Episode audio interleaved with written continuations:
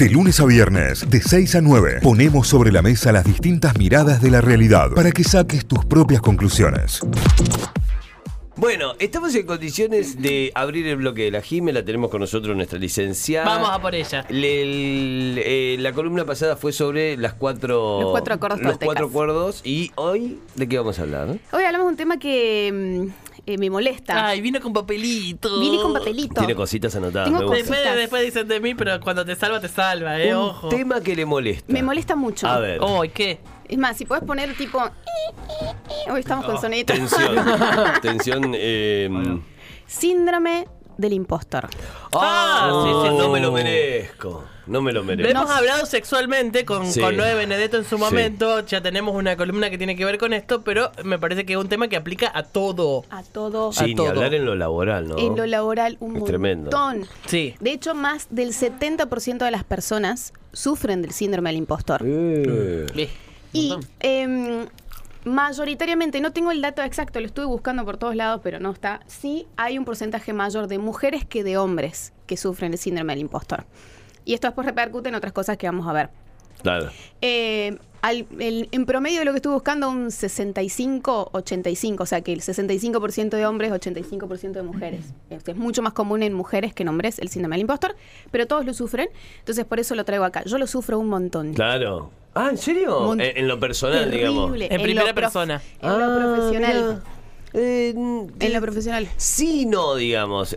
Di- No he tenido un síndrome del impostor como tal, sí he tenido síntomas, digamos, ¿no? De- eh, como eh, síntomas previos a, no sé, de repente vas a hacer algo que, que esperaste mucho tiempo o que se te dio y 20 minutos antes decís, mmm, meto pasarito para el orto, no estoy para esto, ¿eh? No, Es- mm, No me da la nafta. No, no me da la nafta Claro. para esto, no, no, no. No, voy a arrancar temblando. A mí arrancar me temblando. pasa todo el tiempo cuando tengo que hacer presupuestos. Uh.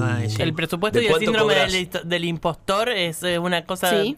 Categóricamente espantosa. Eh, A mí me ayudó algo de esto que estuvo muy bien y es que eh, trabajé mucho para, para un área, trabajé mucho, digamos, en, en freelance aparte de esto y eh, me pusieron un precio ahí con el cual me sentí cómodo. Ajá. Y a partir de ahí empecé a cobrar ese precio, digamos, en cuanto a, digamos, no sé, si vas a grabar una locución, es este el precio, si vas a hacer una conducción de un evento, es este el precio. Digo, pero pude visibilizar y ponerle un precio a raíz, pero a raíz de que otro Sí. puso un precio a mi trabajo que yo consideré justo. Totalmente. Siempre si yo te tengo que pasar un presupuesto, te paso menos de, de lo que creo que te tengo que cobrar. Y si te paso lo que creo que es justo que tengo que ganar, Ya sé que no me lo van a dar, No, me lo me van a probar porque ya sé que lo Oh. que pasé es mucho. me y yo- transpiran las manos. ¿Sí? No, horrible. Sí, sí, sí, sí, Bueno, tremendo, es toda, esa descripción síndrome. Santi, ¿la viviste alguna Sí, vez? tal cual, tal cual. Con todo lo que están diciendo. Y, y, y muchas veces decís eh, ¿qué, cuáles fueron los, la- las causas por las cuales me están pasando estas cosas. Y nunca es por, por mérito propio, porque No. me lo merezco. No, porque pasó esto, porque cosas externas me ayudaron y que no me lo merezco tanto. Tal cual. Claro. Por suerte, no, por suerte me salió esta oportunidad. Gracias a Dios. Gracias ¿Viste? a Dios. Sí, sí. Le no, ponemos- claro, porque vos no te preparaste Claro. nada, no estudiaste nada, no, no tenés una trayectoria. Por, por Pero- suerte estás acá en el aire, vos. Sí, por pero qué, qué difícil, ¿no? Ir contra Súper, eso. súper difícil y nos afecta mucho profesionalmente y por eso lo traigo porque em, está buenísimo esto que trajo Tita, decir, bueno, che, a mí me afecta a la hora de hacer presupuestos, Claro. o sea que afecta a tus niveles de ingreso. Por supuesto. Claro, sí. eh, O y sea Por supuesto. Yo veo con colegas que hacen lo mismo que yo y que cobran mucho más. y vos decís, Sí, siempre ¿cómo lo perdiendo, hace? siempre ¿Cómo perdiendo. lo hace? ¿Cómo lo hacen? Y después ves cada mm, ser... y- iba, Sí. iba a tirar un insulto, ¿no? Qué inútil. Bueno, ahí está, gracias. Que decís que Lo hace dijo. el 20% de lo que haces vos y cobra el, el- el triple de lo que cobras vos. Entonces, no. venderse. Es que a veces eh, hay que saber venderse mucho más allá de, de- de- Sí, después tiene que tener un sustento, ¿no? Pues te vas a saber vender una vez, a la segunda ya está, digamos. La segunda no te compran. Ok. como- o sea, vos cuando vas y compras algo barato que te salió mal de, en calidad, después ya está, digamos. O- bueno, sí, pero hay mucha gente que sabe vender muy bien. Entonces, ¿qué pasa? Por un lado, esto va a afectar nuestra confianza en nosotros mismos, Sí. ¿no? Eh, y entonces, como yo no confío tanto en mí mismo y en mis logros, eh, voy a evitar desafíos, voy a evitar oportunidades de crecimiento porque voy a querer quedarme en mi zona de confort. Claro.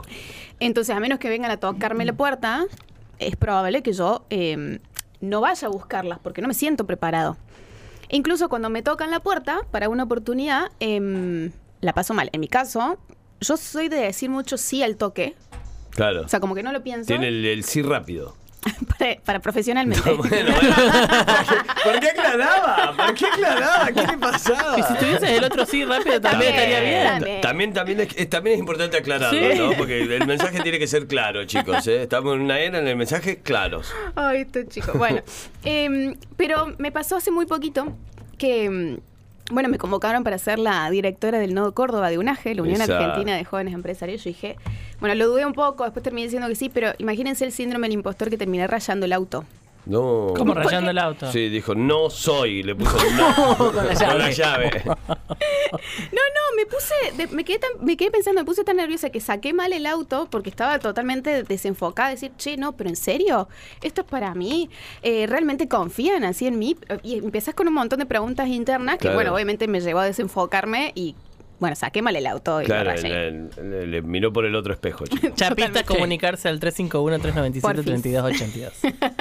Em, bueno, esto también nos lleva a autoexigirnos. Hay, mu- conozco mucha gente que se mata haciendo cursos Sí. o eh, porque siempre como que le falta, le falta, le falta, le falta. Entonces curso de acá, curso de allá, certificado acá. ce- Entonces me empiezo a eh, llenar de un montón de mm, eh, una pila enorme de, de certificados que terminan si- no siendo suficientes porque Claro. siempre me falta más, ¿no?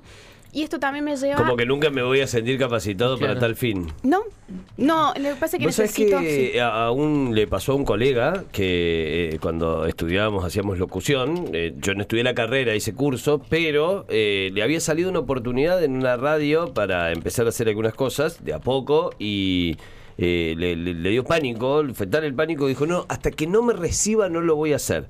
Fue lo que dijo. Y mm, papi, mañana había seis atrás tuyo, o sea, hasta que no me reciba es nada, hasta que no me reciba es, te, te cerraron cinco radios acá te recibiste, ¿no? Es como hay un montón en el medio. Pero bueno, le pasó eso, perdió una oportunidad por Sí. esto de. Y la excusa es hasta que no me reciba. Y, y no lo inhabilitaba, porque de hecho el demo que había enviado estaba bien. No es que el no tener el título lo inhabilitaba para ejercerlo. Totalmente. Entonces tenemos un montón de hasta que no, hasta que no tenga este certificado, hasta que no esté esto listo, Sí. e incluso a la hora de emprender, hasta que no esté la página eh, y, empe- y empezamos a poner una excusa, porque en realidad simplemente es no sentirme listo. Claro, no estar preparado, no sentirme preparado yo. No sentirme, no significa que no lo esté, es que no me siento preparado. Entonces, tengo niveles de autoexigencia enormes y a nivel laboral, esto impacta muchísimo en los niveles de estrés, porque generalmente este tipo, o sea, generalmente damos más o tendemos a ser un poco más perfeccionistas. Sí, siempre, eso sí.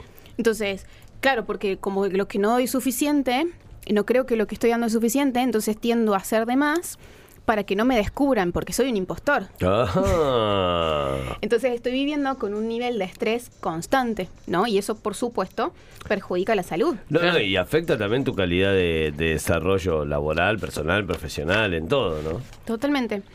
Esta falta de confianza también, eh, esto que dijo Tite, que dijeron ustedes, implica eh, cómo me paro a la hora de negociar. Y en el mundo de los negocios y en el mundo profesional, eh, poder negociar es muy importante. Sí, sí, sí. ¿no? Estoy negociando un presupuesto, eh, estoy negociando una nueva oportunidad, estoy negociando un precio y escuchen esto, estoy negociando un salario. Y mm, si ustedes recuerdan al principio yo le dije quiénes son las que sufren más el síndrome del impostor. Las mujeres. Las mujeres, ¿eso es, es así, digamos, en, en porcentaje? Sí. Y, y si ustedes se fijan, la brecha salarial Claro. también lo marca. Y la brecha salarial, una de las razones por la cual está esta diferencia, es porque los hombres tienden a negociar mucho mejor su salario que las mujeres. Las mujeres, en su mayoría, estoy hablando generalidades, ¿no? Sí, sí, en su sí. mayoría esperan. a decir, bueno, sí, acá, acá tenés el ascenso. Pero es mucho más común que sean los hombres quienes vayan a buscar ese, ese incremento de sueldo o ese ascenso, ¿no? Entonces, cómo el síndrome del impostor, cómo sentirme menos, cómo sentirme no suficiente, puede afectarme muchísimo a nivel profesional eh, y, por supuesto, me termina repercutiendo a nivel laboral, a nivel personal, Sí, ¿no? sí, Claro. sí, obvio. Porque estamos hablando de que si yo no sé negociar bien mi sueldo, no sé negociar bien eh, mis presupuestos, impacta en mi economía. Y si impacta en mi economía, impacta en la calidad de vida que yo llevo. Sí, sí, sí. Aunque, eh, a no ser que esté sobrado, digamos. ¿no? Sí. A no ser que esté sobrado, que haya cobrado una herencia y que no te haga falta. Claro. ¿De qué vivís? De El heredero? sobrado cobra mejor que el que no que el que Sí, necesita al- sueldo. El sobrado, como no tiene nada por perder, Sí. pasa el número que se le canta Sí. y de repente, che, sí, lo quiero. Porque también hay algo en eso de eh, que aprendí con el tiempo, que es mientras más te valorás vos, más te valoran de afuera también, digamos. Como te ves, te tratan. Si te ven mal, te maltratan. Si te ven bien, te cierto. Te contratan. contratan, claro que sí, ¿eh? Aprendan las cosas, chicos. Aprendan las cosas. Pero tal cual, porque yo no estoy negociando, a mí me pasa un montón, por eso, le- y lo hablo en carne propia. eh, yo vivo superándome el, sí- con el síndrome del impostor, porque es, yo sé y tengo en el fondo esta sensación de que lo valgo, tengo en el fondo esta sensación Claro. de, che, mira los títulos que tengo, mira hasta dónde llegué, mira en dónde estoy. Y, digo, y me empiezo a preguntar, ¿qué más validación necesito? ¿Qué más validación necesito para mostrarme el mundo? ¿Qué más validación necesito para cobrar lo que corresponde? Claro. ¿Y ahí no llegaría el punto de la validación del otro? Digo, que, que de repente pasa esto, que, que te termina poniendo el precio el otro con el cual vos estás conforme, decís, ah, mira qué bien, y a partir de ahí, pero digo, no sé si funciona así. Mm, hay una parte que sí, porque Claro. hay una parte del síndrome del impostor que habla de, eh, del sistema en, en general, que ya lo voy a tocar al último, entonces sí, está bueno eso que decís, porque ayuda un montón a, a limitarlo. Em, bueno, entonces, ¿qué hacemos? Bueno, traigo dos tipos de acciones. Atención, ¿eh? Atención, ¿qué hacemos para eso? Mira, mientras tanto comparto una historia acá que me comparte un Dale. amigo. Me dice, cuando cerré lo del alfajor de talleres, esto estuvo detrás de la idea del alfajor de talleres, ¿se acuerdan del alfajor de Sí, talleres? traigan vino, juega talleres. Bueno, eh, mientras firmaba el contrato del club y la empresa, empecé a temblar de la ansiedad dudando de la idea por primera vez, como diciendo, Ah, claro. ah, los mandé al... mue-". O sea, eh, y generó un convenio entre una empresa privada, una institución, como, como es un club, de cooperación, en este caso comercial, entre un alfajor y una marca, ¿no? Sí. Generaron un, un proceso de brandeo más allá del producto. Y eh, cuando se firma el contrato, decís, che, usted va a poner esto, usted va a poner esto. Y el ideólogo ahí al medio. Empezó a transpirar por primera vez la idea de a dónde los habré metido. Claro, mirá si no te sale bien. Mirá si no te ¿Eh? sale bien y mirá si te sale espectacular. Sí, también hay mucha presión ante eso de creer que uno es el responsable ¿eh? y hay un poquitito y una dosis hasta de, de- de- de un ego que De no está bueno, sí, sí. de no creer, de creer que uno también es el máximo responsable de eso. No, y en el medio debe haber habido Hay cinco 15 personas, personas que analizaron eh, Claro, financieramente analizando la situación, analizando esto, y porque a un loquito se le ocurrió una idea o a un genio se le ocurrió una idea, no necesariamente va a ser responsable de eso, ¿no? Digo, en, en el medio de un proceso de no te creas tan importante. No te creas tan importante. Bueno, resulta que eh, a mí también me, me- es como que el síndrome del impostor va creciendo. O sea, no es que, no es que se va quedando chiquito. Ah. It's growing. Se va creciendo O sea según los desafíos que tenés. Es todo lo contrario a poder ir controlándolo, digamos, al contrario, es como un gremlin, ¿no? Es como un gremlin. Le echa agua y sigue. Cada vez más. Porque, ¿qué pasa si tú dices, a ver, hay cuestiones, a mí me agarró síndrome del impostor como me dijeron, che, Jimmy, ¿querés estar en Notify? Yo como, sí, dale. Después como, Ah, Y ahora, y ahora, mira, te, tomo mate, te traigo el mira, cosa tres de loco. facturas, criollo. Pero capaz que. che, pero capaz que me dicen, che, ¿querés estar en la tele? Y me vuelve a agarrar, porque va, o sea, uno alimenta Va a- a creciendo. ese monstruo, ¿no?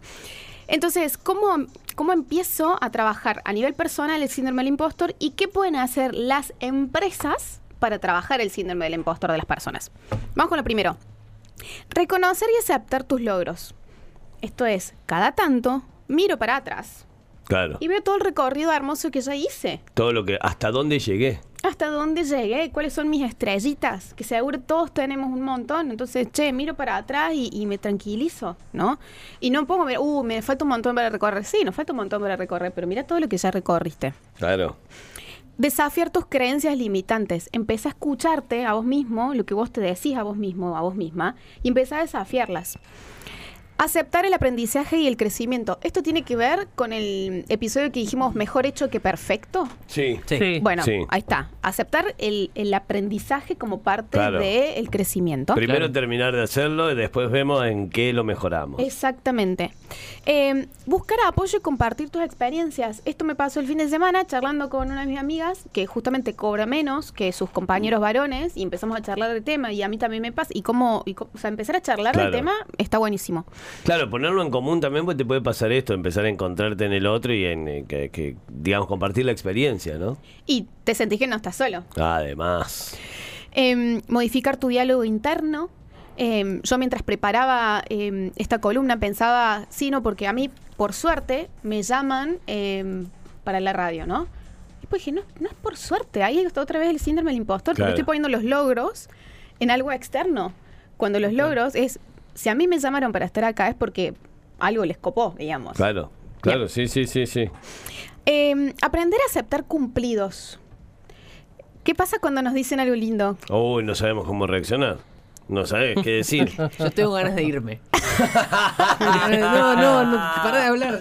No, pero eh, una vez no, Es incómodo, no es- recuerdo, difícil de recibir. En, en una entrevista lo escuché esto y, y seguramente debe haber sido una persona muy, muy psicoanalizada, bien, digamos, quien, quien lo planteó y dice, che, eh, el problema es que en cualquier sociedad, o por lo menos en la nuestra, nadie te prepara para el éxito. Todos te preparan para el fracaso, nadie te prepara que te vaya bien. Todo el mundo te dice, tené cuidado que te puede ir mal, tené cuidado que puedes caer en esto, tené cuidado que te puedes fundir. Pero nadie te dice, che, tené cuidado, te puede ir bien y capaz que dentro de cinco años te encontrás dirigiendo un imperio. Y, y no sabes qué hacer, y no sabes a qué atenerte, y no sabes eh, a qué lugar. O tenés cuidado que qué Maxi, eh, Mauri dice de allá, te pueden gorrear también. nadie te dice eso. Pero nadie está preparado para que, No, para ¿por que le vaya realmente bien. De repente, digo, y lo cuento de- desde una historia tal vez de, de, calabaza a, a carroza de la princesa, en nada, los jugadores de fútbol que por ahí de repente salen de una realidad durísima y a los 20 años se encontraron con un pase multimillonario. ¿Quién preparó a esa persona para el éxito? Para de repente poder comprarte un avión No, propio si quisieras. Y lo hablamos siempre respecto al momento en el que tienen que dejar ese éxito. Claro. digamos, que tienen que bajarse porque el cuerpo ya no responde. Claro. Sí. El, el golpe, el impacto es tremendo. Tremendo. Y aparte, ¿saben lo que pasa muchas veces? Que mm, cuando llegamos a lugares o cuando nos animamos a sacarnos y correr un poco ese síndrome del impostor, eh, hay otra trama más que a veces nos encontramos con la opinión de las personas, con los puntos de vista de las otras personas, y en ocasiones no son copados. Claro. Y ahí es empezar también a trabajar con otra cosa que es, che, no le vas a gustar a todo el mundo. No, qué difícil eso. Qué difícil. Qué difícil. Entonces tenés como el síndrome del impostor por un lado. Qué difícil esa parte. Qué difícil esa parte. Está pasando mal. Mi psicóloga en este momento está escuchando. Eh, mira, excelente tema cabeza del del impostor, me dice acá el cure, Marcos Curetti, amigo, que está escuchando del otro lado. Eh, gran impostor también. Él, eh, llegó a Sendenario diciendo que era un lírico. Llegó a Sendenario diciendo que era un lírico. jugador de la posta.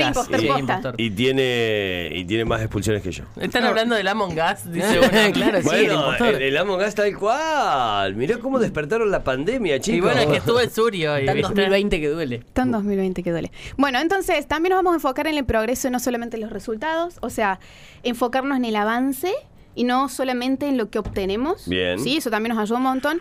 Y si veo que me está limitando muchísimo, señoras y señores, buscan ayuda de un profesional. Claro. Sí. Para eso está la Jime. Arroba Jime con JOC, arroba App Company.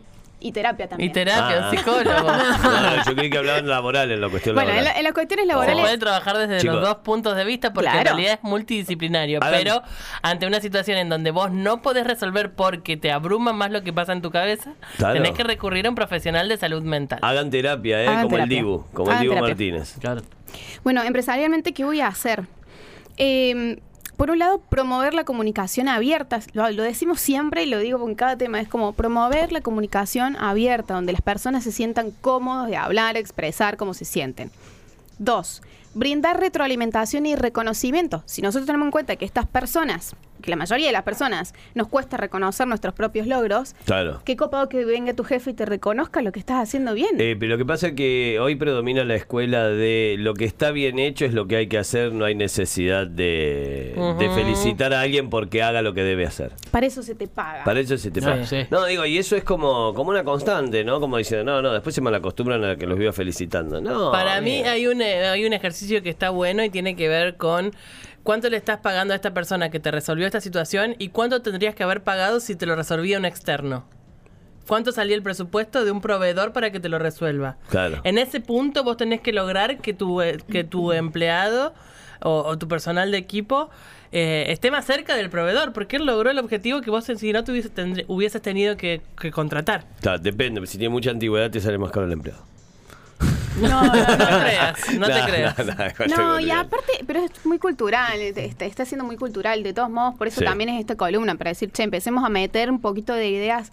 Ayer estuve en una empresa y hicimos caramelos de reconocimiento en donde cada, eh, entre los... Ya, ya me, me angustié en un nivel. Caramelos de reconocimiento, Pará, Tita, pará, escuchá, pará, escuchá. pará. Escuchá bien. Gerentes. Ustedes saben lo, lo- lo mal que la paso yo con estas cosas. Gerentes, No, no, escuchá, escuchá esto, escuchá gerentes diciendo, Sí. eh, dándole las gracias a algún compañero Sí, gerente por algo. también. Gracias. O sea, claro, o sea, estamos en el mismo... Todo el mismo, la horizontalidad, todos Horizontal, gerentes. Exactamente, porque en este caso estamos trabajando. Bien.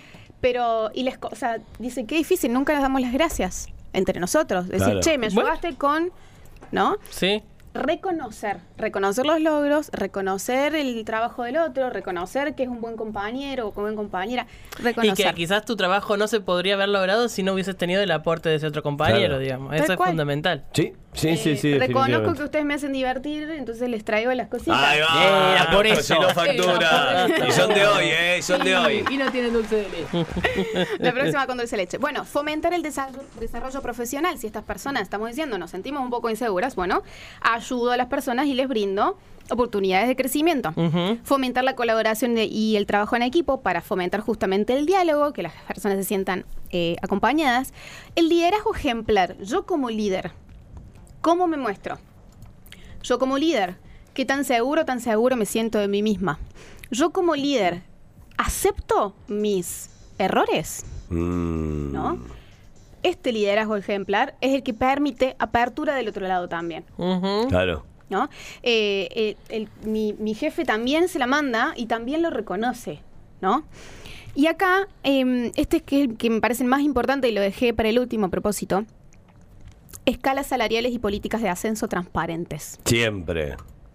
No puede ser... No es tan fácil, ¿eh? No, No, creo que no, tan en fácil. ningún fácil, lado. No es tan fácil, pero no es más, puede hay ser. empresas en las cuales eh, se pelean porque no sepas cuánto gana cada uno. O Sí, sea, de, de- de tus propios compañeros, como eh, eh, es un secreto de Estado. Hay empresas en las cuales, como sé. si eso determinara algo, yo creo que básicamente el laburo de cada uno vale lo que vale, lo que vale de acuerdo a cada persona y a su capital simbólico y a lo que tiene y a lo que puede, más allá del puesto y del cargo, digamos. Y yo no estoy de acuerdo con una política dispar de, de salario por esta cuestión básica de, de la tan eh, inexistente meritocracia, pero que en realidad tiene que ser así. El tema es que sea blanco, que- blanco y transparente, ¿no? Que sea transparente. A ver, si igual, igual puesto, tiene que haber igual remuneración, no importa tu género en este caso, porque justamente estamos hablando de las mujeres y los hombres, pero también em, si, vos, si va a haber un crecimiento en la escala salarial dentro de la empresa, tiene que haber un porqué.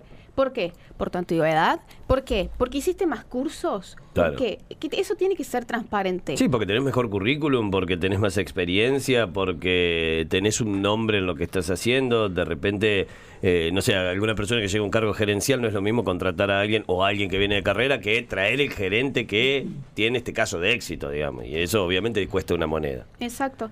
Y lo otro que tiene que ver con los, eso es con los salarios y con los ascensos, es súper importante em, que este- esto, esto también sea claro, sea transparente, que las reglas de juego sean transparentes y que haya una convocatoria abierta, em, pero casi que golpeando la puerta. Porque ¿qué pasa? Le- los hombres cuando, esto, esto sí está estadísticamente comprobado, los hombres cuando ven un, un aviso, con cumplir 60-65% de lo que dice el aviso, se mandan. Claro. Ya están. Las mujeres, la tendencia es que con, con el, se sienten seguras recién cuando tienen un 90% de las calificaciones presupuesto. Entonces, a la hora de ascensos pasa lo mismo.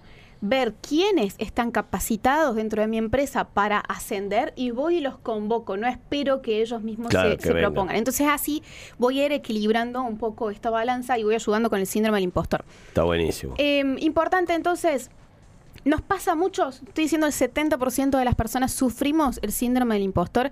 Es una tarea diaria, es aprender a escucharnos a nosotros mismos, cuál es nuestro diálogo interno, mirar hacia atrás todos nuestros logros y cuando nos, nos aparecen oportunidades, estoy listo, porque por eso apareció. Claro, fuerte el No aplauso, chicos. eh. No, y hablando de ascenso, me quedé pensando, Santi sabe de ascenso. Porque es de River. Yo no tengo ni idea. No sé. Yo no he ascendido ni en el fútbol, chicos. ¿eh?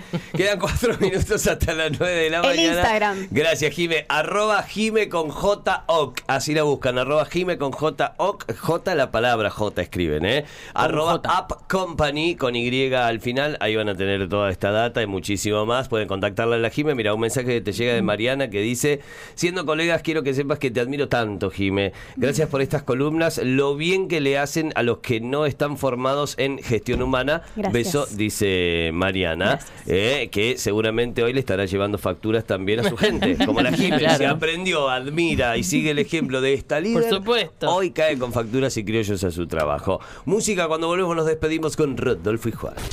Notify, las distintas miradas de la actualidad para que saques tus propias conclusiones. De 6 a 9, Notify, plataforma de noticias.